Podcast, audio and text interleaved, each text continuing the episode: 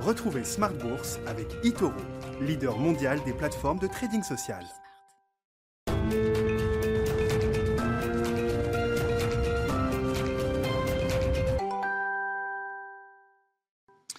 Smart Bourse, c'est votre double dose quotidienne de marché sur Bismart en direct à la mi-journée 12h30 13h et la grande édition du soir, le grand digest de l'information économique, financière et boursière à partir de 18h30. Au sommaire ce soir, une journée de baisse pour les actions européennes, notamment un marché qui est un peu bloqué, il faut le dire, pris en, tenaille entre l'aspect sanitaire en Europe, notamment à le retour du stress pandémique et ses conséquences bien sûr sur la, la conjoncture. Le marché l'intègre euh, aujourd'hui et puis face à cela, toujours le soutien des banques centrales, le soutien des politiques budgétaires, l'espoir à terme d'un vaccin et d'un traitement et donc un, marché qui continue de naviguer à vue dans des, bornes de fluctuation qui restent bien identifiées par les, traders. Toujours un marché très technique. Le résumé complet de la séance, ce sera dans un instant avec Nicolas Pagnès depuis la salle de marché de Bourse Direct. On est en pleine saison de publication des résultats et c'est encore euh, ces euh, publications d'entreprises qui font euh, l'actualité et qui animent le marché. Aux États-Unis, on notera la respiration de Netflix parle de respiration. Le titre perd 5-6%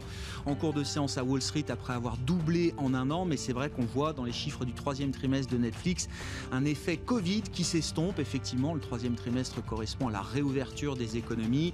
On était sur des rythmes de nouveaux euh, abonnés de plus de 10 millions au deuxième trimestre et au premier trimestre. On retombe autour de 2 millions désormais pour euh, Netflix sur le trimestre euh, écoulé. Le marché en attendait peut-être encore un peu plus. À l'inverse, on notera l'envolée d'un titre comme Snap aujourd'hui qui affiche contre toute attente un trimestre bénéficiaire. Alors ça se joue sur 1 cent par action, mais c'est quand même mieux qu'espéré. Le marché attendait une perte pour euh, Snap. Euh, au cours de ce, troisième trimestre, le titre Snap s'envole de plus de 30% à Wall Street et frôle ses plus hauts historiques. Et puis le dernier quart d'heure de Smart Bourse chaque soir consacré à une thématique de marché. Le thème ce soir, ce sera l'Asie digitale, l'Asie numérique. On en parlera avec l'un des gérants des équipes d'Amiral Gestion.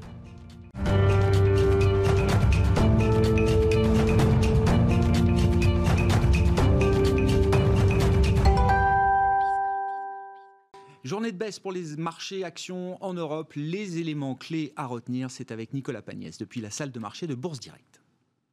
Clôture dans le rouge ce soir pour le CAC 40 qui sera resté en repli tout au long de la journée. L'indice parisien perd 1,53% à 4853 points dans un volume d'échange d'environ 3 milliards d'euros. La circulation toujours accrue du virus pèse sur les marchés alors que le nombre de contaminations à travers le monde dépasse à présent les 40 millions de personnes.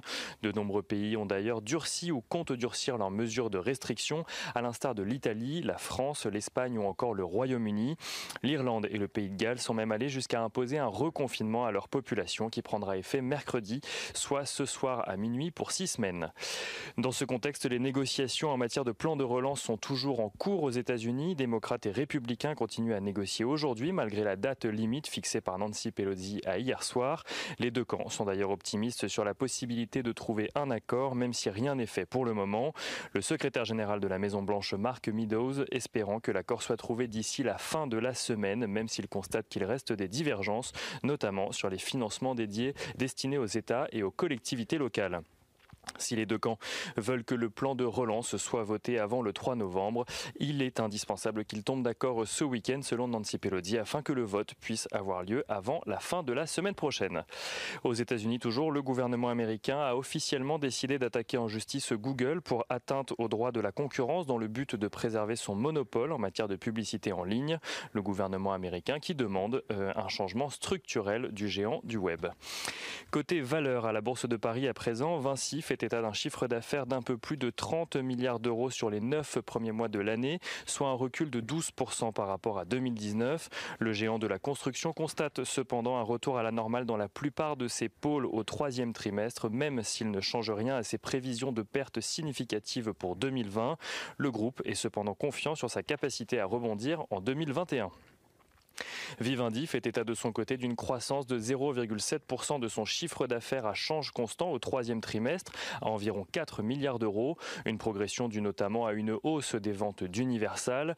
Vivendi qui a justement annoncé vouloir introduire en bourse sa filiale Universal Music Group en 2022. Une IPO qui permettrait au groupe de rembourser sa dette et de financer le rachat de ses propres actions. Worldline annonce de son côté un très large succès de son OPA amical sur Ingenico. Worldline qui possède à présent 88,64% très exactement du capital du spécialiste de paiement et 83,2% des droits de vote. L'OPA doit d'ailleurs recommencer prochainement, mais selon un calendrier qui sera décidé par l'AMF. Somfy signe de son côté la plus forte hausse du SRD suite au relèvement de ses objectifs annuels. Le spécialiste des automatismes d'ouverture de bâtiments affiche une croissance de son chiffre d'affaires sur un an de 22,2% au troisième trimestre. Et aux États-Unis à présent, Netflix a vu la croissance du nombre de ses abonnés ralentir au troisième trimestre, même si ce ralentissement était anticipé après le bond lié au confinement. La contraction est plus forte que prévu à cause notamment de la concurrence sur le secteur de Netflix, à savoir le secteur du streaming. Son chiffre d'affaires au troisième trimestre n'en reste pas moins supérieur aux attentes à 6,4 milliards de dollars. Et Snap Incorporation, la maison mère de Snapchat, publie de son côté euh, des ventes supérieures aux attentes au troisième trimestre, ce qui permet au réseau social de limiter ses pertes trimestrielles.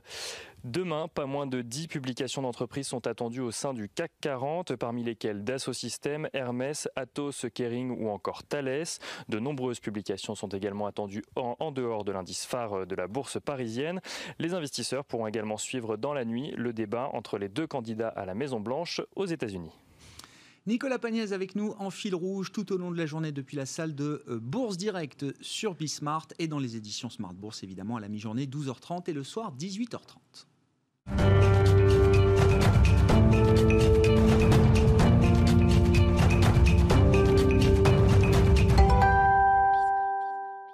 Trois invités avec nous chaque soir en plateau pour décrypter les mouvements de la planète marché. Thomas Friedberger nous accompagne ce soir, directeur général de Tikeo IM. Bonsoir et bienvenue euh, Thomas. Merci d'être avec nous. Merci à Julien Nebenzal de nous accompagner. Bonsoir Julien. Bonsoir, Vous êtes le président de Futur IM et Vincent Chéniaud également avec nous ce soir. Merci d'être là. Bonsoir Vincent. Bonsoir, Vous êtes directeur de la recherche de Generali Investments. On, va parler alors de, gros sujets de marché, hein, notamment la, la construction européenne qui se poursuit avec cet embryon peut-être d'actifs européens sans risque. On a vu une émission spectaculaire hier de social bonds européens qui marque une grande première peut-être dans, l'histoire de la dette commune européenne. Euh, je vends un peu le dossier avant qu'on en parle, mais Sanitaire First, euh, Vincent, euh, quelles conséquences économiques est-ce qu'il faut attendre déjà du, resserrement des, politiques de santé publique en Europe notamment? Ça a l'air d'être assez spécifique à l'Europe pour l'instant quand on regarde le, monde dans son ensemble. Et, et quelle est la logique de marché par rapport à ce nouveau tour de vis sanitaire? Oui, je, dois dire que ça, demeure un facteur important pour le marché, plus que je ne l'aurais euh, espéré à la fin de l'été. Euh, le, nombre de cas globalement explose euh, sur un nouveau point haut. Alors en revanche, ce qui est quand même un peu rassurant, c'est qu'en termes de décès, on est sur des chiffres relativement stables, autour de 5000 décès globalement par jour. Ce qui est trop, mais ce qui ne monte pas. Alors ça devrait monter un petit peu dans, le sillage des, des cas. Mais en tout cas, pour l'instant, la, mortalité est quand même nettement moins forte, euh, ce qui permet au gouvernement euh, de, prendre, certes, des mesures de, restriction, mais des mesures qui ne sont pas euh, aussi dures que ce qu'on a pu connaître au, printemps. Néanmoins, il est clair que ça a un impact sur l'économie, notamment sur les services. Et on voit déjà, puisque l'indice ISM service euh, pour la, zone euro euh, était en baisse au mois de septembre et malheureusement va continuer de se dégrader au mois, au mois d'octobre. Le secteur manufacturier tient plutôt bien, mais clairement, euh, c'est un coup dur pour le, secteur des services. Alors heureusement, je dirais que la résilience est meilleure aux États-Unis. même si là-bas également le nombre de cas est en train d'augmenter. Et puis surtout, il y a la Chine euh, dont, l'économie se porte, euh, très bien, euh, même si les chiffres du troisième trimestre sont un peu déçus, ils sont quand même bons. Et, surtout, les détails montrent que la, croissance en Chine s'élargit en, termes de secteur et notamment au niveau de, la demande. Donc, c'est clair que c'est un frein, mais pour l'instant, les mesures n'étant pas aussi dures que ce qu'on a connu, c'est pas non plus désastreux pour le marché. Ça rend pas caduque totalement le scénario 2021 à ce stade, Vincent Parce que c'est quand même la question qui va vite arriver, hein, si ça dure. Non, nous, pensons que le, thème quand même dominant euh, d'ici 2021, euh, fin, fin 2020, début, début 2021, c'est quand même le thème de la reprise, euh, même si en effet elle, est ralentie par, par cette réaccélération du, Covid. On pense que la reprise continue et sera facilitée in fine par l'arrivée des, vaccins. Euh, et à ce niveau-là, les nouvelles sont plutôt positives. Alors, on peut se poser des questions sur euh, euh, l'acceptance. Est-ce que les, les, gens vont accepter de, de, de, se faire vacciner?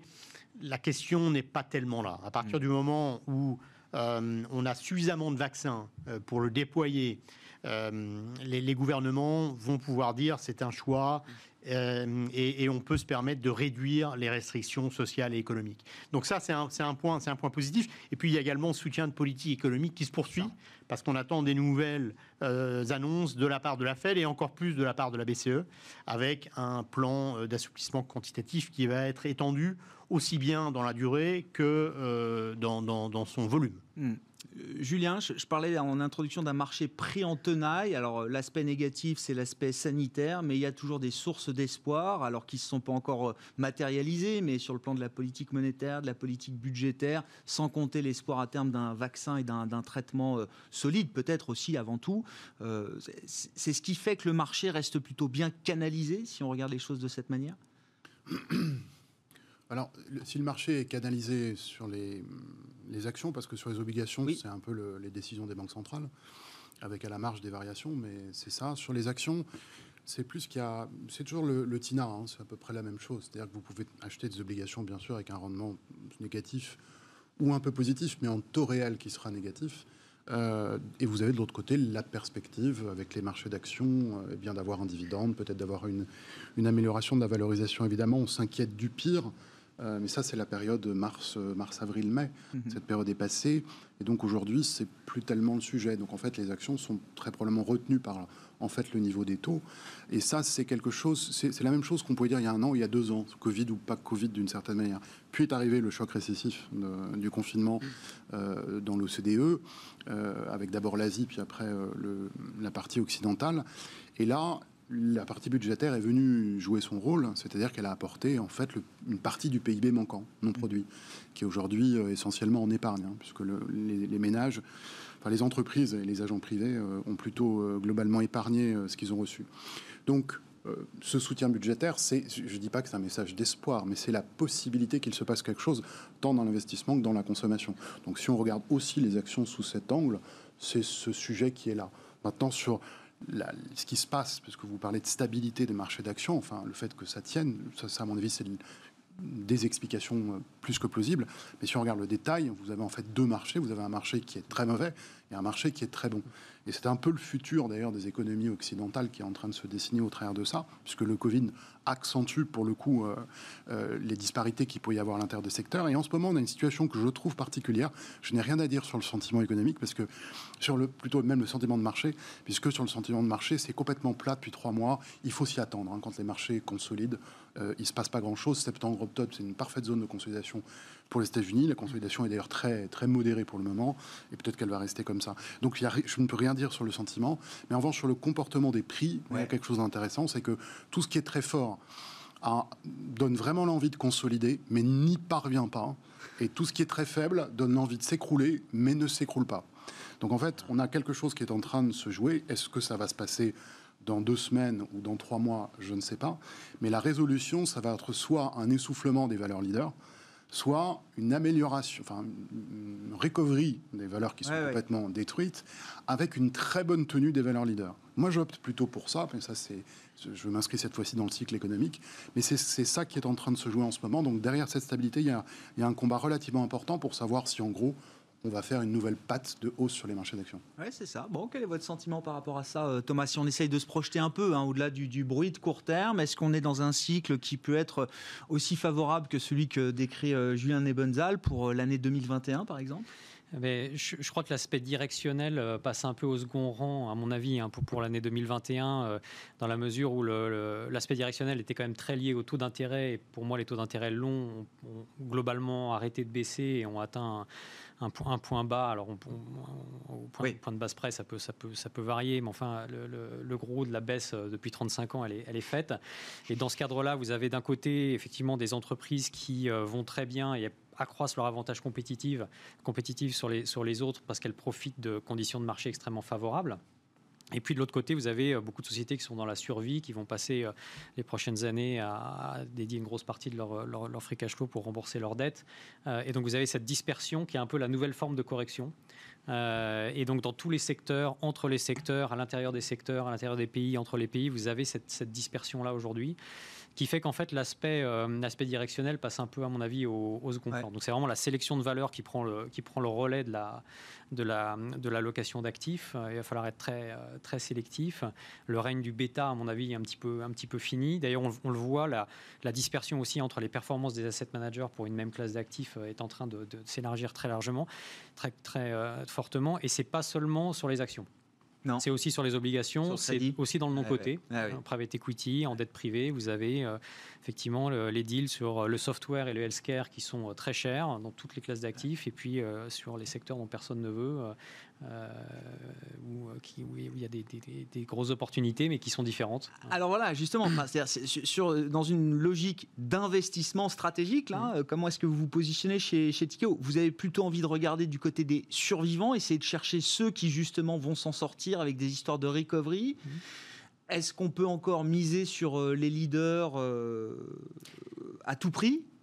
Alors, les deux, en général. Euh, dans, les dans les secteurs qui sont très qualité, donc ceux qui sont identifiés par le marché comme les grands gagnants, on essaye de faire de la value c'est-à-dire de, profiter du fait qu'on ait des capacités de sourcing importantes dans beaucoup de pays, des, des grosses équipes d'investissement, des grosses capacités d'analyse financière, pour euh, essayer de sourcer des deals qui sont un petit peu sous les radars, un peu plus compliqués à, analyser, parce que s'ils ne l'étaient pas, ils seraient aussi chers que, les autres. Mm. Donc de la value dans la qualité, et puis dans les secteurs value, de faire de la qualité, parce que vous avez des, valeurs dans tous, ces, dans tous ces secteurs euh, massacrés, comme les banques, les assureurs, les, les airlines, le tourisme, tout ce qui est lié à la consommation. Vous avez des très belles valeurs qui ont été massacrées avec les autres. Et là, c'est plutôt un angle situation spéciale euh, qui, nous, qui nous intéresse. Mais les deux sont très intéressants et le mix des deux dans nos, dans nos fonds, on trouve, euh, apporte une balance euh, assez intéressante. Mais il y a l'idée d'être contrariant. Quel que soit l'univers dans lequel on se trouve, il y a l'idée quand même d'être un peu contrariant contrariant, oui, contrariant, mais aussi il y, a des mégatrends qu'il ne faut pas ignorer. La digitalisation en est un, alors c'est les, les, tartes à la crème habituelles, mais la transition énergétique en est un autre, et cela, il ne faut pas les ignorer. Par contre, il ne faut pas euh, rentrer dans des logiques de bulles non plus. Euh, et donc c'est pour ça qu'il faut aller sourcer des actifs un peu plus, euh, un peu plus sous les radars. Bon, grande sélectivité. Alors sur le marché 2021, là, puisqu'on prend un petit coup d'avance sur, sur l'actualité, Vincent, comment est-ce que vous vous situez chez General Investments? Est-ce que bon, l'idée d'une grande rotation, je ne sais pas si le terme est approprié. Est-ce que c'est quelque chose qu'on peut concevoir, envisager, ou est-ce que ça va être beaucoup plus granulaire, beaucoup plus fin qu'une simple rotation sectorielle? Non, je, partage l'idée de sélectivité. Euh, en effet, on la retrouve également sur le crédit. Nous avons des, portefeuilles crédit très importants. Et autant on pense qu'effectivement, pour aller chercher du rendement, on peut euh, baisser dans la qualité de crédit et aller notamment jusqu'au euh, double B. Autant il faut le faire avec une grande sélectivité. et, pour ça, effectivement, il faut des, ressources, là, dans ce cas-là, en termes de, recherche crédit, avec des analystes qui ont une, vue très fine euh, euh, des, bilans et des, euh, perspectives des, entreprises. Après, sur les actions, je crois quand même, en effet, dans les six mois, je crois à une rotation vers les secteurs plus, plus cycliques. parce qu'encore une fois, je pense que l'idée... Le thème de la reprise est toujours en sous-jacent. La, reprise, la reprise est là, il y a encore du potentiel. Il faut quand même garder en tête que si on regarde le PIB américain, le PIB américain pourrait croître d'environ 7% au troisième trimestre. Ça fait 30% annualisé. C'est une reprise très forte qu'on attendait. Mais même après ça, le PIB aux États-Unis sera encore 4 points en deçà du niveau d'avant-crise. 4 points, ça peut paraître peut-être pas énorme, mais en réalité, c'est très important. Si on vient à la grande crise financière, du point haut au point bas, la perte du PIB, c'est 4 points. Et donc, malgré tout l'effort de politique économique, malgré le très fort rebond du troisième trimestre, on est toujours, en termes de, destruction économique, de perte de PIB, au même niveau euh, qu'au point bas de, la grande crise financière. Donc, il y a encore de la marge pour la reprise. Ça va être appuyé par une politique économique qui reste euh, très euh, volontariste, très volontariste, très, très expansionniste. Au niveau fiscal américain, alors est-ce que ça va venir avant l'élection? A priori non, quoique il y a un certain réchauffement. Mais si ce n'est pas le cas, ça viendra après l'élection, surtout si on a une, vague bleue, euh, ça viendra de, façon très forte. Et encore une fois, euh, davantage de soutien également des, banques centrales. Donc je crois à cette rotation euh, cyclique, mais ce sera une rotation de 3 à 6 mois et pas forcément le, début d'un long train qui verra les cycliques ou la value surperformer les, valeurs de croissance. Hmm. Bon, euh, vous parliez, euh, Julien, d'un essoufflement, enfin, dans votre schéma, scénario 2021, l'idée d'un essoufflement des grands leaders de marché. Peut-être qu'on peut préciser un peu les choses autour des FANG ou des GAFA ou des GAFAM, on choisit l'acronyme qu'on veut. Euh, est-ce que le marché est tombé amoureux de ces valeurs aujourd'hui? Est-ce que c'est un risque aujourd'hui justement pour les investisseurs, la concentration, la taille de ces groupes, leur poids dans les indices, dans la performance des indices? Est-ce que le marché est tombé amoureux de ces valeurs? Alors justement, sur les valeurs leaders, le, terme essoufflement, euh, je l'utilisais comme un risque, mais je, disais qu'à mon avis, on devrait avoir une stabilité et que la reprise des marchés d'actions, si elle se dessine, viendrait plutôt de la reprise des secteurs un peu plus délaissés. D'accord. Euh, mais pour ça, il faut qu'on avance un peu plus dans les parties budgétaires, que ce soit en Europe ou euh, aux États-Unis. Donc, sur le sujet de parmi ces leaders, il y a évidemment le monde du digital, donc mm. les, valeurs qui en bénéficient sur les, les marchés américains.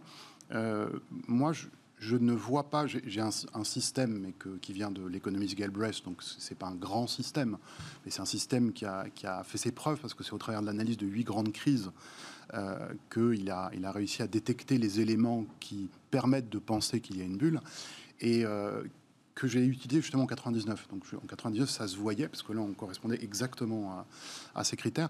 Ils ne sont pas réunis du tout en ce moment. Voilà, ils ne sont pas réunis. Je, le dis aujourd'hui, je le disais il y a un certain temps, il y a absolument rien ne correspond à une bulle dans ce qui se passe sur ces valeurs. Après, je, ne pense pas que l'analyse financière classique par les PER, moi je ne l'utilise pas, me puisse aider beaucoup au raisonnement, mais on peut quand même dire qu'elles sont globalement beaucoup plus fortes et beaucoup moins chères que leurs homologues de l'an 2000. Donc si justement là il y a une bulle et qu'on regarde euh, de quoi on parle aujourd'hui, on est sur quelque chose qui est différent.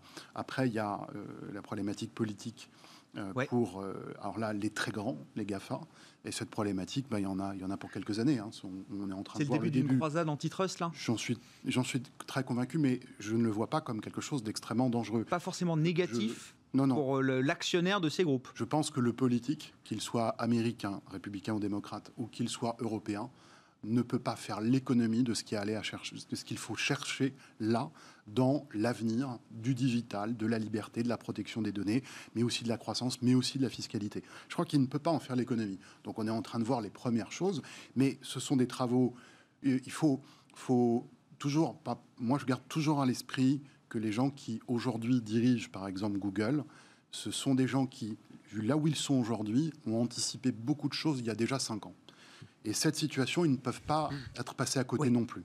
Donc, entre la nécessité du politique, la logique d'ailleurs que ça fait, et la qualité de l'administration de ces grands groupes, je pense que des choses très intéressantes peuvent sortir. Euh, si vous voulez un tout petit exemple, mais vraiment, euh, c'est presque anecdotique, mais peut-être qu'on en parlera d'ici un an ou deux. Euh, j'ai vu les grandes banques centrales dire que les crypto-monnaies étaient pour elles un sujet intéressant, pas préoccupant. Et j'ai vu euh, le dernier communiqué de la Banque Centrale Européenne sur de l'intérêt d'avoir un euro crypté. Eh bien, je pense qu'il y a là un matériau très intéressant en concertation avec différents acteurs pour trouver quelque chose du domaine du dynamisme économique, de l'orientation des investissements, du domaine de la fiscalité, mais il va falloir chercher et je crois qu'on est en train d'attaquer ce sujet. Compromis constructif d'une certaine manière que vous décrivez euh, entre Ces, partis politiques, business. Je positif sans doute. Oui, non, je rassemble les choses. Non mais, c'est intéressant parce que hier vous l'avez noté évidemment, Julien, le titre Google. Alors baissé un peu au moment où on a appris que le département de la justice aux États-Unis lançait officiellement une, une procédure antitrust contre Google, qu'on nous présente comme étant le cas monopolistique le plus, euh, le plus significatif depuis Microsoft Windows en, en 1998. Ça baisse un petit peu avant bourse euh, d'ailleurs. Google a terminé en hausse de 1, 1,5%, je crois. Oui, oui, oui. alors, c'est l'interprétation du jour, du moment. Il y aura peut-être des moments, il y aura peut-être des moments d'émotion. Quand je dis que le politique va s'en emparer, enfin commence à s'en emparer, ce sont des mots doux pour le moment. Il y aura peut-être des, choses beaucoup plus euh, euh, beaucoup plus dures et, des diligences euh, attendues beaucoup plus importantes. Mais ce mouvement, dans son ensemble, ne me semble pas constituer une grande préoccupation à long terme pour à la fois ces grandes entreprises et tout ce que ça contient comme euh, développement économique, nouvelle orientation de, l'économie en Occident en général, enfin dans l'OCDE et puis euh, certaines zones d'Asie. Une position très mesurée. Qu'est-ce que vous en dites, euh, Thomas Thomas Friedberger, là, sur le cas légal, État américain contre Google, État américain contre les GAFAM? Est-ce que c'est un vent contraire qui peut devenir un peu plus turbulent, perturbant pour les actionnaires de ces entreprises? Ou est-ce que c'est l'idée de quelque chose de assez constructif au final qui pourrait émerger de cette, euh, cette croisade antitrust, comme je l'appelle. Bah, on comprend d'où ça vient, c'est-à-dire que quand vous avez euh, d'un côté euh, les, cinq plus grosses valeurs du S&P 500 qui représentent une part de plus en plus importante, non seulement de l'indice, mais aussi des profits de l'indice, bah, les, politiques ont tendance à aller chercher un peu l'argent là, où il est et puis à s'attaquer à, des, à des symboles. Ça sera d'autant plus violent qu'ils pourront prouver que c'est des entreprises qui détruisent des emplois euh, de manière nette, etc., ce qui n'est pas, pas encore euh, évident. Ce n'est pas forcément dans l'intérêt non plus euh, de l'État américain de, détruire euh, d'aller euh, d'aller au bout de, l'antitrust. Mm. Plusieurs raisons. La première, c'est que si vous regardez tous les cas d'antitrust aux États-Unis depuis le début du XXe siècle, à chaque fois euh, qu'il y a eu procédure antitrust qui est allée au bout, c'est parce que les, les, juges ont pu prouver que le business se faisait au détriment du consommateur américain. Donc, c'est des gens qui fixaient les prix, que ce soit Standard Oil, ATT, Microsoft. Là, c'est pas du tout évident que qu'il y ait. c'est même plutôt déflationniste. Hein. Si vous prenez Amazon, c'est pas, pas, pas mm. forcément inflationniste pour les prix. Ensuite, dans un contexte de euh, tension avec la Chine, euh, où vous avez un État chinois qui eux, euh, qui lui utilisent ces GAFA pour, pour construire une vraie machine de guerre sur, sur, la, sur la data, sur l'utilisation de la data, sur l'intelligence artificielle, etc. Est-ce que c'est une bonne idée pour les États-Unis d'aller s'attaquer à, ces champions nationaux dans ce contexte-là? C'est pas du tout sûr. Euh, donc tout ça, c'est pas. Et effectivement, euh, euh, je suis assez d'accord avec, avec vous. Les, niveaux de valorisation, alors sauf sur certaines startups, certaines IPO où vous avez des, sociétés effectivement qui ont des, des EBITDA très négatifs. Oui, il y a des valorisations de dizaines de milliards. Hein, oui, on a vu. Mais là, on, sur les grands, on parle des groupes installés.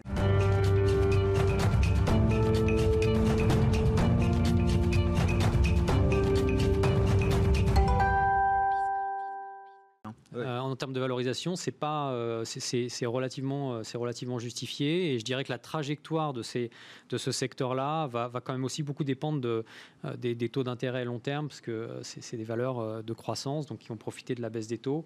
S'il y a un retour, même, même mesuré de l'inflation, ça peut, ça, peut être aussi un, vent contraire. Mais sur la procédure antitrust en elle-même, ça va prendre très longtemps, et c'est pas du tout sûr que ça soit dans l'intérêt général que, que, ça aille au bout. L'option du démantèlement final c'est d'une radicalité qui vous fait dire qu'on n'en est pas là pour l'instant. Pas du tout. Tiens, à propos de taux euh, d'intérêt, alors je sais pas, on va parler de l'Europe dans un instant, mais euh, justement, tiens, on observe là sur les dernières semaines une divergence de dynamique entre les taux longs euh, américains, les taux longs européens. Vincent, Vincent Chéniaud. Alors les, taux longs américains ont plutôt tendance à monter légèrement, et, et les taux longs européens ont quand même baissé de 20-25 points de base peut-être là depuis la fin du mois d'août jusqu'à aujourd'hui ou hier. Oui, oui, non, en effet, les, taux américains 10 ans qui remontent vers les 0,80% positifs, alors que les taux allemands baissent vers les moins 0,60. Donc, mm. effectivement, on a eu un, écartement assez marqué. Je pense que ça, s'explique d'abord par les divergences en termes d'inflation. Euh, puisque l'inflation sous-jacente en Europe a baissé à 0,4%, euh, même 0,2% si vous excluez le tabac et l'alcool.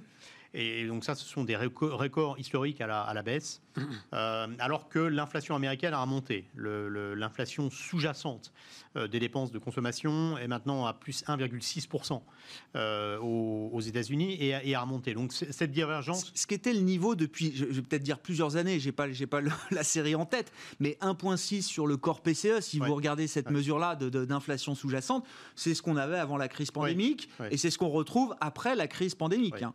Alors, il y, a eu, bon, en l'occurrence, l'inflation reste trop basse aux États-Unis pour le, pour, au, bout de la Fed. Donc, la Fed va continuer à mener une politique très accommodante et, à mon avis, va faire des annonces pour rassurer le marché sur le fait qu'elle va continuer sur le même rythme ses achats d'actifs en, 2021.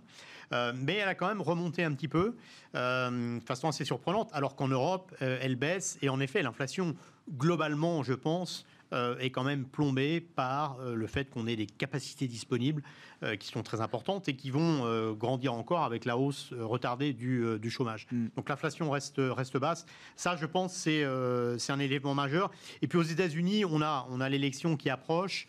Et dans le consensus du marché, quand même, le scénario d'une vague bleue, de, de, victoire démocrate, Biden à la présidentielle, mais également les démocrates qui pourraient gagner le Sénat, ce scénario d'une vague bleue a grandi et avec elle euh, vient l'idée d'un stimulus budgétaire extrêmement fort.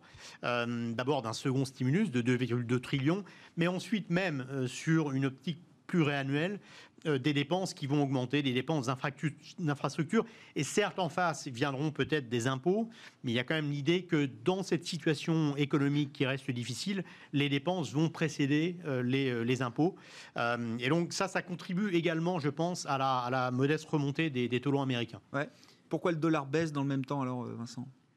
Bah, le, dollar baisse parce que d'abord, on, a eu un petit coup de mou sur l'appétit sur le risque euh, de mi-septembre, mais depuis, ça va mieux. Les choses se sont stabilisées. Et donc, quand les choses se stabilisent sur l'appétit pour le risque, le, dollar a tendance à baisser. Et puis, in fine, politique monétaire accommodante. Euh, avec politique budgétaire expansionniste, c'est quand même pas très bon pour une devise. Se pose, à mon avis, la question du financement des déficits extérieurs américains qui grandissent euh, au moment même où l'attrait des actifs américain est probablement un peu moins forte parce que les actions sont relativement chères. Mm. par rapport aux autres zones, et parce que les taux réels américains se sont effondrés. Et donc la question du financement des déficits extérieurs américains se pose, euh, et à mon avis, euh, va favoriser une baisse structurelle du, euh, dollar à moyen terme. Thomas, vous avez un commentaire? Oui, bah, on, note quand même euh, une, repontification euh, légère de la, courbe de taux américaine. Euh, je crois que le, 2 ans, 10 ans, là, à 65 points de base, c'est un, plus haut depuis, depuis un petit bout de temps. Donc les banquiers centraux, effectivement, dans leur rhétorique, commencent à dire que l'inflation serait, serait la bienvenue. Il y a quand même des facteurs long terme, à mon avis, enfin, je ne suis pas économiste, mais qui plaident quand même pour un, un retour de l'inflation, même si elle était modérée. Hein. Je crois qu'il y a contraction de la population mondiale en âge de travailler depuis une dizaine d'années, qui est sur le très long terme, alors c'est des effets démographiques, donc c'est long et, plutôt inflationniste. Si vous avez moins de mondialisation, c'est quand même plutôt inflationniste, etc. Et donc euh, il, se peut hein, quand même, à mon avis, qu'on ait à, investir dans un monde, euh, dans un monde un, petit peu plus inflationniste euh, à l'avenir. Et voilà, si j'osais la comparaison, je dirais que L'inflation est à l'économie ce que le chacarel est au, et au grand vin rouge corse. le chacarel, c'est le, cépage des, grands vins. C'est un cépage qui est très difficile à maîtriser. C'est pour ça que les grands vins corse sont des très grands vins. Euh, mais difficile à maîtriser parce qu'il passe de la sous-maturation à la surmaturation très rapidement. Belle défense des vins corses. Et belle défense des vins corses, vous remarquerez. Et donc l'inflation, c'est un peu pareil. on peut passer de la, désinflation à l'inflation assez, rapidement. Euh, et, enfin, nous, encore une fois, on n'est pas des économistes, on est plutôt des gens qui, qui, faisons de la, sélection de valeurs, mais on planche quand même sur des, sur des scénarios d'investissement en private equity, en dette privée, en actifs cotés, dans un environnement inflationniste qui ne ah nous est pas arrivé depuis 30 et quelques années. Bah donc on reprend les vieux bouquins de, de Soros et Buffett. Euh, et notamment pour des investissements immobiliers, infrastructures, etc. C'est quand même assez important, je pense, de, faire ce, de, planifier ce genre de scénario parce que les horizons d'investissement sont très longs et donc euh, il, faut, en tenir compte, à mon avis on m'avait fait l'effet ketchup, mais j'avais jamais eu l'inflation eh ben, euh, et les vins C'est très bien. Je garde la, je garde la métaphore.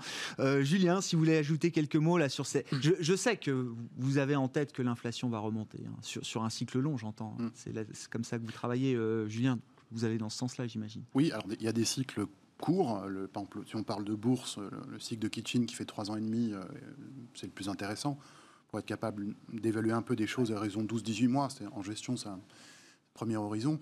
Euh, vous avez le cycle des affaires qui fait 7 à 11 ans, le cycle de Clément Juglar.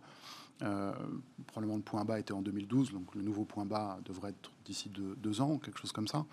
Mais vous avez un cycle euh, qui a été découvert par un russe, euh, qui est un cycle sur initialement les prix euh, des matières premières, qui s'est notamment concentré sur les prix agricoles, mais qui a été repris par le NBER aux États-Unis dans les années 50.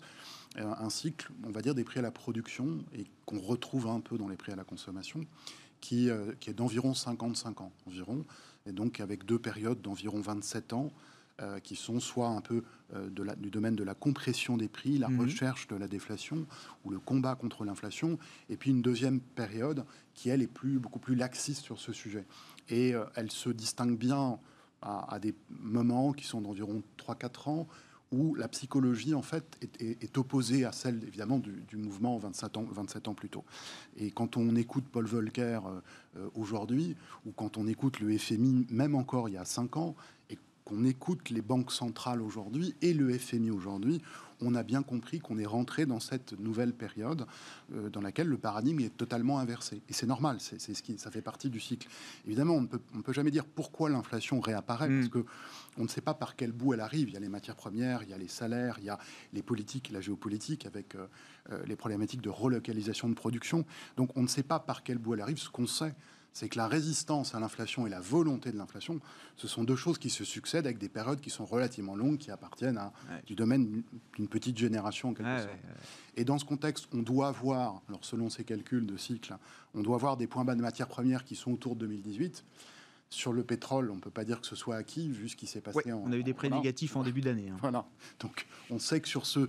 Mais on n'est pas déjà près dans ces cycles. C'est on était déjà allé relativement bas en 2018. Quand on parle de points bas, c'est une, ce sont évidemment des zones. On sait que sur l'or, c'est quelque chose qui est acquis. On commence à voir sur les matières premières que c'est probablement acquis. Et en toute logique, le point euh, haut du dollar doit se situer à peu près là, et il est là. C'est-à-dire que le dollar, en fait, même si en ce moment il est en train de baisser, ou, disons qu'il a baissé, euh, on va dire à printemps-été, en fait, son point haut est bien avant, mm. euh, si on regarde bien l'évolution de... Et la baisse du dollar, elle est en général concomitante avec l'apparition de l'inflation, c'est concomitant avec une reprise des matières premières, et ça doit être normalement concomitant avec une, euh, des taux qui se, qui se redressent. Sauf que la particularité, tout le monde la connaît, c'est que les banques centrales administrent une partie des, des de, enfin je crois même maintenant la quasi-totalité de la courbe, il faut là, et peut-être pour conclure sur ce point, juste relier leur dernier discours avec ce sujet, c'est-à-dire qu'elles vont vraisemblablement relâcher un peu les achats, à mon sens, euh, parce qu'elles disent qu'elles vont acheter la même quantité, oui, mais elles ne disent pas quel prix. Donc ça, peut faire varier le prix sur le marché obligataire. Un des prix pourrait être une baisse de 30% du S&P. Là, ça donne envie d'acheter, par exemple. Un autre, c'est l'inflation. C'est pour ça que je rejoins le point sur l'inflation qui est clé en ce moment. C'est vraiment l'outil qui a gardé. Moi, je suis convaincu que les banques centrales veulent avant tout des taux d'intérêt à long terme négatifs le plus longtemps possible. des taux réels. Donc elles vont se situer toujours derrière la courbe de l'inflation et surtout demander au gouvernement de continuer à mettre des points de PIB pour essayer de relancer par la consommation, par l'investissement, cette fameuse inflation. Il nous reste 10 minutes. Je voulais qu'on parle de l'Europe, euh, évidemment. Vincent Chéniaud, Generali euh, Investment. Est-ce qu'on a euh, vu hier naître un embryon d'actifs sans risque communautaire européen avec une émission obligataire donc au niveau de l'Union européenne, social bonds, donc des, obligations flaguées sociales, à vocation sociale, pour soutenir notamment les mesures de chômage partiel euh, en Europe. L'Union européenne a déjà émis de la dette mmh. ces dernières années, hein, c'est pas la, première fois, sauf que là, c'est dans des tailles et avec des objectifs sans précédent. Absolument. Alors, si vous voulez faire, faire une, une photo un peu de ce, marché qu'on appelle des, des quasi-govies, donc ce ne sont pas des émissions gouvernementales, mais ce sont des quasi et c'est un univers très hétérogène puisque ça inclut des collectivités locales, des agences de type BEI, la Commission européenne. Euh, ce, marché fait environ aujourd'hui 1900 milliards d'euros. Et là, on parle avec le programme SURE euh, qui vise à, soutenir l'emploi en Europe et le fonds de relance européen, on parle de, de programmes d'environ 900 milliards d'euros. Donc effectivement, ce marché va exploser en taille. Alors, la, question de, capacité d'absorption du, marché se pose, mais finalement pas tant que ça, puisque la BCE 230 milliards de demandes hier, hein, donc 230 milliards de demandes, les, boucs étaient euh, absolument ah faramineux, historiques. Euh, et de toute façon, on sait que derrière, on a la BCE en backup qui peut acheter jusqu'à 50% de ces, ces Donc, on peut penser on peut être raisonnablement optimiste sur le fait que ces émissions très importantes vont être absorbées relativement facilement. Il y a un autre thème derrière, vous avez parlé de social bonds, effectivement il y a cette composante ESG. Là, on parle de social avec le programme SURE. Et demain, l'année prochaine, on parlera de green, euh, d'environnement. Euh, avec le, fonds de relance. C'est peut-être un tiers du fonds de relance qui sera financé, financé pardon, via des green bonds. Voilà. Et donc ce, marché également va croître fortement. Et l'Europe, dans ce secteur, clairement, est, euh, est, leader. Et donc ça, c'est une très bonne nouvelle. Et effectivement, sur l'échiquier obligataire euh, mondial, ça va placer euh, l'Europe dans une position plus, plus forte, puisque globalement, on va avoir une demande pour, pour l'ESG qui continue de grimper. Ce sont des eurobonds ou pas, Vincent? Oui, alors, ce sont des, des, eurobonds. Ceci dit, le, plan de relance européen, il faut garder en tête que c'est quelque chose d'exceptionnel qui répond à, la crise sanitaire et quelque chose de temporaire. Donc c'est une réaction très forte, spectaculaire, encourageante, bienvenue. Euh, ça, montre de la solidarité euh, euh, au sein de, l'Union européenne, mais ça reste quelque chose de temporaire. Est-ce que pérenniser ce mécanisme-là qu'on a réussi à mettre en place pour la crise, vous dites c'est une autre histoire C'est une autre histoire. il faut probablement passer à une politique budgétaire beaucoup plus centralisée. Euh, c'est du donnant-donnant. Euh, L'Europe du Nord va accepter de mutualiser de façon pérenne le risque, euh, simplement si l'Europe du Sud, en particulier, accepte de faire des réformes économiques structurelles qui permettent cette convergence économique qui aujourd'hui fait, défaut. Donc gardons en tête que c'est un effort spectaculaire, bienvenu, mais pour l'instant, on peut, ne peut pas parler de, de, quelque chose de, durable, en tout cas sur le très long terme. On n'en est pas encore là. Bon, un actif sans risque européen en période de crise, est-ce que ça peut donner euh, une, trajectoire encore plus commune euh, à l'Europe. Euh, c'est plus qu'un symbole quand même ce qui s'est passé hier, euh, Thomas. Moi, je l'ai vraiment mis à la une comme étant un événement historique. Oui, c'est comme la, création de ce fonds de relance européen, en tout cas l'annonce de, l'intention de le faire, parce que c'est la, mise en place sera pas, sera pas évidente. Non, mais la mise en place sera pas évidente, mais, mais oui, ça. D'ailleurs, le, mouvement sur l'euro-dollar a également, enfin sur l'euro en général, d'ailleurs, a, salué ça, puisque ça, je pense que ça enlève pour le coup l'incertitude sur la euh, je rappelle quand même que pendant la, en dès le mois de mars, euh, il y, a beaucoup de Cassandres qui ont, euh, qui ont annoncé la, la fin de l'Union européenne accélérée par la crise du Covid, etc. je crois que ça, ça, a mis fin à, ces, spéculations-là pour le moment, donc c'est plutôt une, bonne chose pour l'Europe. et, et moi, je suis assez heureux également de voir que euh, l'Europe euh, assume son statut de leader dans euh, cette vague ESG. E j'espère que ça, se traduira par du, très concret et, que ça ne s'arrêtera pas à des, intentions, etc. Mais je crois qu'il y, a une vraie, voie pour l'Europe là, qui pour une fois a un avantage compétitif très fort sur, la Chine et sur les, États-Unis dans ce domaine-là. Et d'ailleurs, placer la, transition énergétique et les, questions ESG au cœur de la relance économique ça fait beaucoup de sens, notamment si vous relocalisez des supply chains euh, en Europe, vos coûts, d'emploi vont augmenter puisque vous allez payer vos salariés plus cher. La technologie pour faire des économies d'énergie euh, sur vos factures énergétiques, elle existe déjà, c'est très concret, c'est relativement facile à mettre en place. Et donc c'est un vrai outil de relance, euh, de relance économique. Donc ces sujets un petit peu ESG, transition énergétique, qui étaient quelque chose de, bien moralement et puis un secteur en forte croissance qui crée des emplois devient carrément un, sujet stratégique, c'est ça, un euh, de relance stratégique de, relance. Est-ce que c'est de nature à redonner, à, remettre ou à mettre l'Europe au centre des intérêts des investisseurs étrangers? Parce que c'est quand même ça le sujet euh, financier aussi euh, à terme. on, peut, on peut très bien fonctionner tout seul en Europe en circuit fermé, mais mm. est-ce que pour les investisseurs étrangers, c'est aussi un signal bah, en tout cas, c'est un, oui, un, signal positif. Ça ne va pas tout faire. Après, euh, si on regarde ça par le prisme action, euh, effectivement, y a, on, peut débattre de la, euh, du, fait que les investisseurs étrangers se sont désintéressés de l'Europe. ça n'a pas été le cas sur tous les marchés. Si vous regardez les marchés d'actifs non cotés, ça a toujours été un gros centre d'intérêt pour les investisseurs étrangers parce que l'Europe est probablement une des seules zones géographiques crédibles comme alternative aux, aux États-Unis, dans la mesure où vous avez une une zone politiquement stable, une, des, juridictions relativement favorables au business. Euh, des, des, entreprises performantes, un bon système éducatif. et donc l'Europe, à mon avis, reste dans une allocation d'actifs global pour un fonds de pension, pour un, fonds souverain, un, sujet absolument central. Dans l'immobilier aussi, d'ailleurs. Hein. Ouais. Julien, pour conclure euh, bon, est-ce que vous partagez les, commentaires sur l'Europe qui ont pu être euh, faits? Et puis euh, la question un peu concrète, jusqu'où l'euro peut-il continuer de monter si c'est le sens mm-hmm. de l'histoire?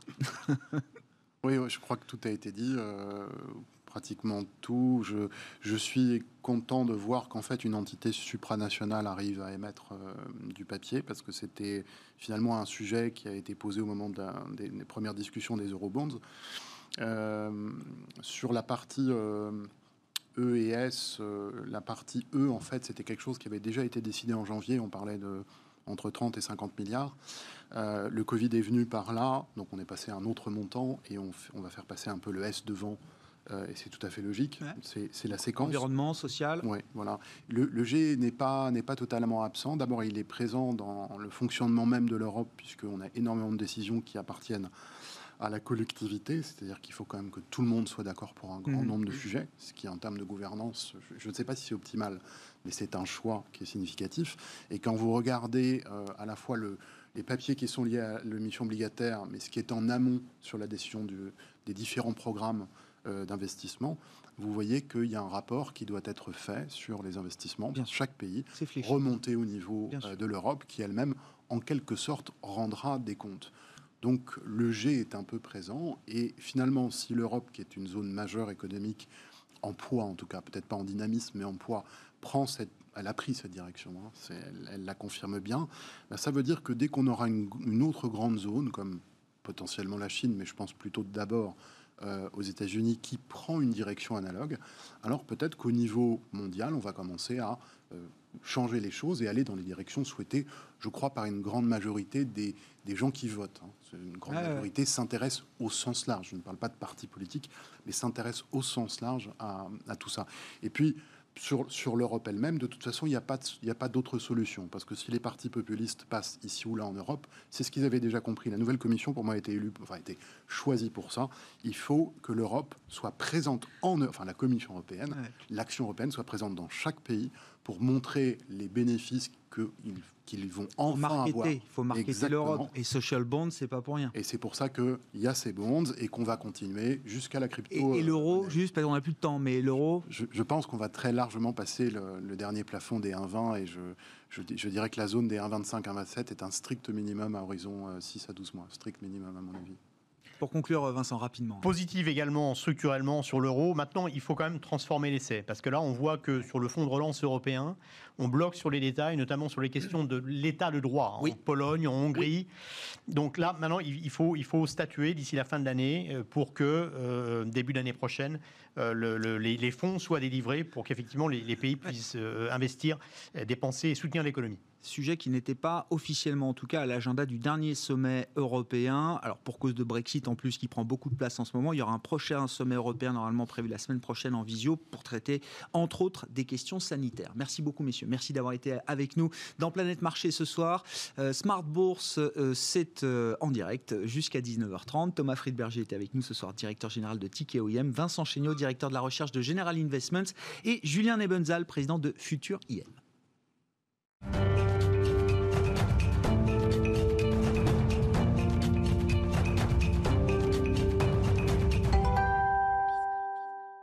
Le dernier quart d'heure de Smart Bourse chaque soir en direct, c'est le quart d'heure thématique. Le thème du jour, c'est l'Asie digitale ou l'Asie numérique. On en parle avec Étienne Guichère qui est euh, gérant euh, chez Amiral Gestion. Bonsoir et bienvenue Étienne. vous êtes gérant Action Internationale, vous occupez notamment du fonds Sextant autour du monde.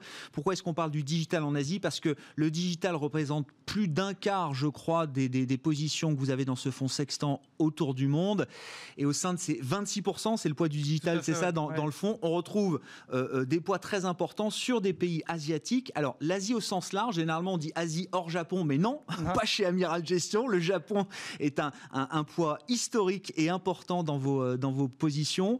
et puis pour une fois, surtout, on, on va parler de l'Asie hors Chine, peut-être plus précisément. Ok, la Chine, les géants digitaux chinois, je crois qu'on les connaît, on les a identifiés, mais l'idée est de montrer qu'il y a d'autres économies en Asie euh, qui sont des terreaux très fertiles justement pour cette euh, thématique et cette dynamique de numérisation. Qu'est-ce qu'on peut dire à ce sujet, Étienne? Alors tout à fait. Donc pour nous, il y a deux pôles un petit peu différents. Le premier pôle va tourner autour plutôt des pays vraiment émergents. Euh, puisque là, on n'a pas de, barrière à l'adoption d'outils ou de produits numériques, ce qui peut être le cas, par exemple, dans les pays occidentaux. Euh, donc, on, le voit bien avec l'exemple de la Chine, hein, mais le, futur demain va plutôt être sur le Vietnam, la Thaïlande, l'Inde, bien sûr. Euh, donc, ce sont des pays qui ont des, assez bonnes cultures, on va dire aussi, et, des très bons savoir-faire qui, qui même s'exportent. On le sait très bien avec ah, l'Inde. oui.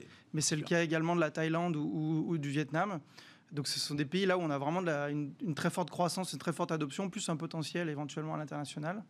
Donc ça, c'est le, premier pôle, on va dire, euh, dans nos stratégies euh, autour du digital. Le deuxième pôle, euh, comme vous l'avez dit, qui va se concentrer plutôt sur le Japon. Alors c'est pas une nouveauté, c'est pas une mode. Amiral Gestion s'intéresse au Japon depuis presque dix ans maintenant. Donc c'est toujours le pays fort au niveau de la, la dimension internationale chez nous. ici, sur ce qui se passe aujourd'hui, bon, on le sait, le pays a des un, souci, on va dire, avec l'âge de la population, une population qui vit. Donc il y a des, également des freins en termes de, productivité euh, qui sont là. Donc le, voilà, le gouvernement, le pays se pose beaucoup de questions comme comment essayer d'améliorer ces choses-là. Et une des réponses, bah, c'est tout le numérique. Le numérique et la digitalisation. Euh, puisque le, le, le, pays a, des, des énormes un énorme potentiel, hein, peut-être juste trois chiffres qu'on a, qu'on a identifiés. Euh, le premier, c'est que sur la, partie juste digitalisation du gouvernement et de l'administration, on parle d'un potentiel de quasiment 8 milliards d'euros. Nouveau gouvernement qui arrive, hein, non mais pousse en plus. Voilà, on n'a pas tous l'actu japonaise en tête, mais il y a un changement de, régime gouvernemental. Euh, Tout à fait. Donc le, gouvernement Suga justement qui a fait des annonces très récemment euh, cette semaine et la semaine dernière pour pousser très fort sur le digital, avec une stratégie qui va être dévoilée d'ici à la fin de l'année, mais il y a un très gros focus là-dessus. Sur la partie, euh, ce qu'on appelle externalisation, qui est un, phénomène qu'on a observé depuis un petit moment déjà en Europe ou aux États-Unis, on, estime qu'il y a à peu près environ 30 milliards de, de, marchés à faire. Et plus important encore, le marché des logiciels au sens large du terme, on est sur à peu près 100 milliards d'euros d'équivalent de, de, marché à vendre. Donc c'est juste pour planter un peu le décor en termes de, marché de potentiel. Euh, ensuite, pour le, pour le contexte, un peu peut-être quelques, quelques anecdotes, on en a parlé un petit peu tous les deux. Euh, une anecdote qui est peut-être moins drôle, c'est qu'en fait, il y a eu des, énormes problèmes pour verser de l'argent aux ménages euh, pendant, le, pendant le Covid. Dans la phase de soutien, ouais. Puisqu'ils ont eu des problèmes pour, que l'argent arrive directement chez, aux ménages à cause du manque de digital, on va dire. Voilà, pour la petite anecdote un peu plus rigolote, Aujourd'hui, dans les pays développés, euh, les revenus liés au digital dans la musique sont de l'ordre de 80% à peu près, hein, si on prend les chiffres aux États-Unis, en Europe. Et au Japon, en fait, on est à l'inverse. C'est-à-dire que 75% des revenus euh, de la musique au Japon sont encore sur des outils physiques. DVD, CD. CD, des vinyles, etc. Donc euh, ça se voit encore beaucoup.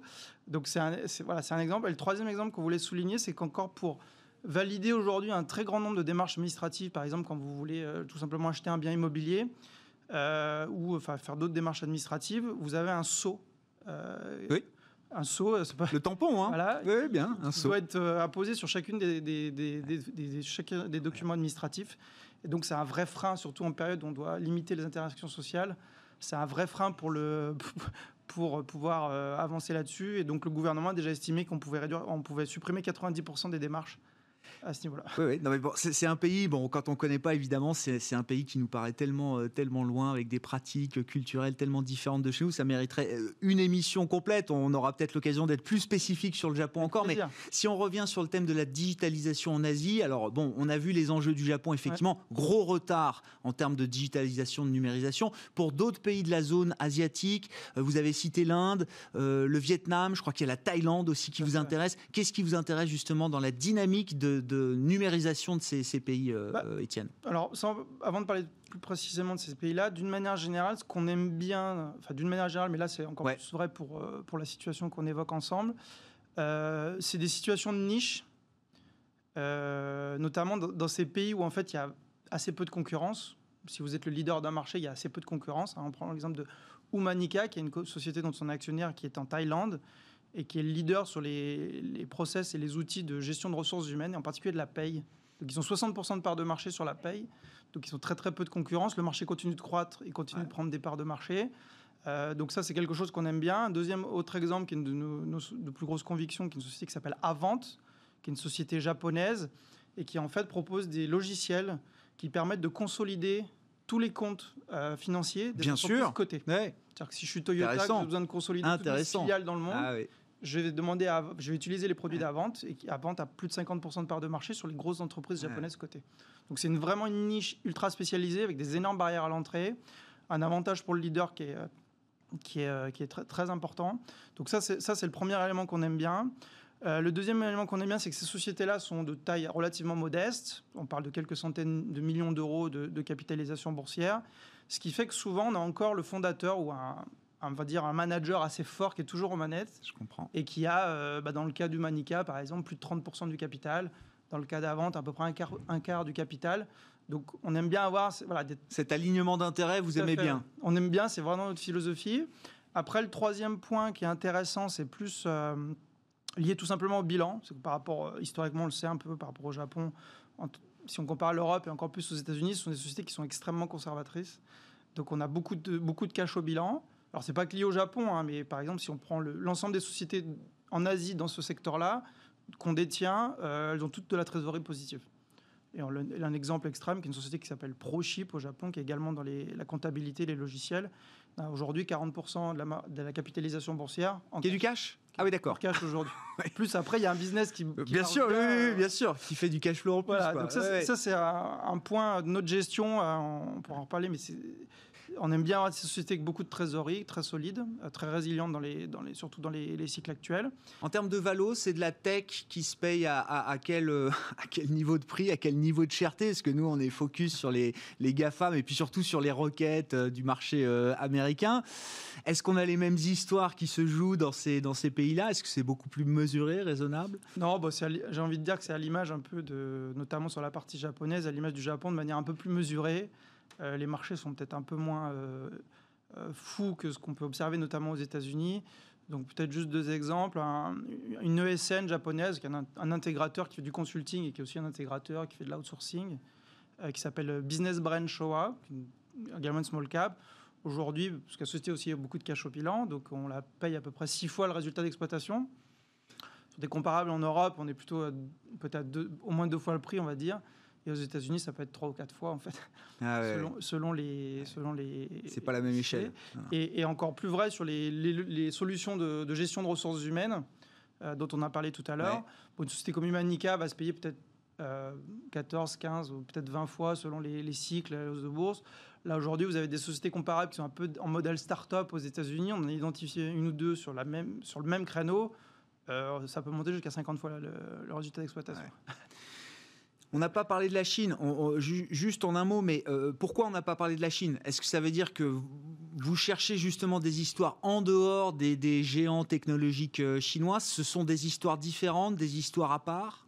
Alors déjà, on a du Alibaba dans le fond.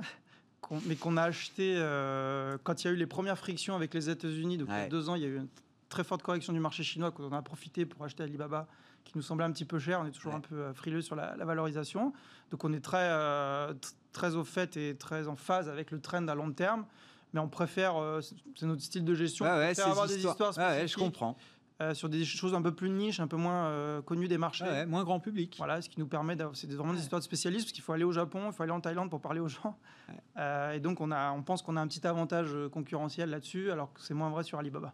Très clair. Merci beaucoup Étienne. Étienne Guichard qui était euh, avec nous, gérant, membre des équipes de gestion d'Amiral Gestion, gérant Action Internationale, avec notamment ce fonds sextant autour du monde. C'est la fin de Smart Bourse pour ce soir. On se retrouve demain en direct 12h30 sur Bismart.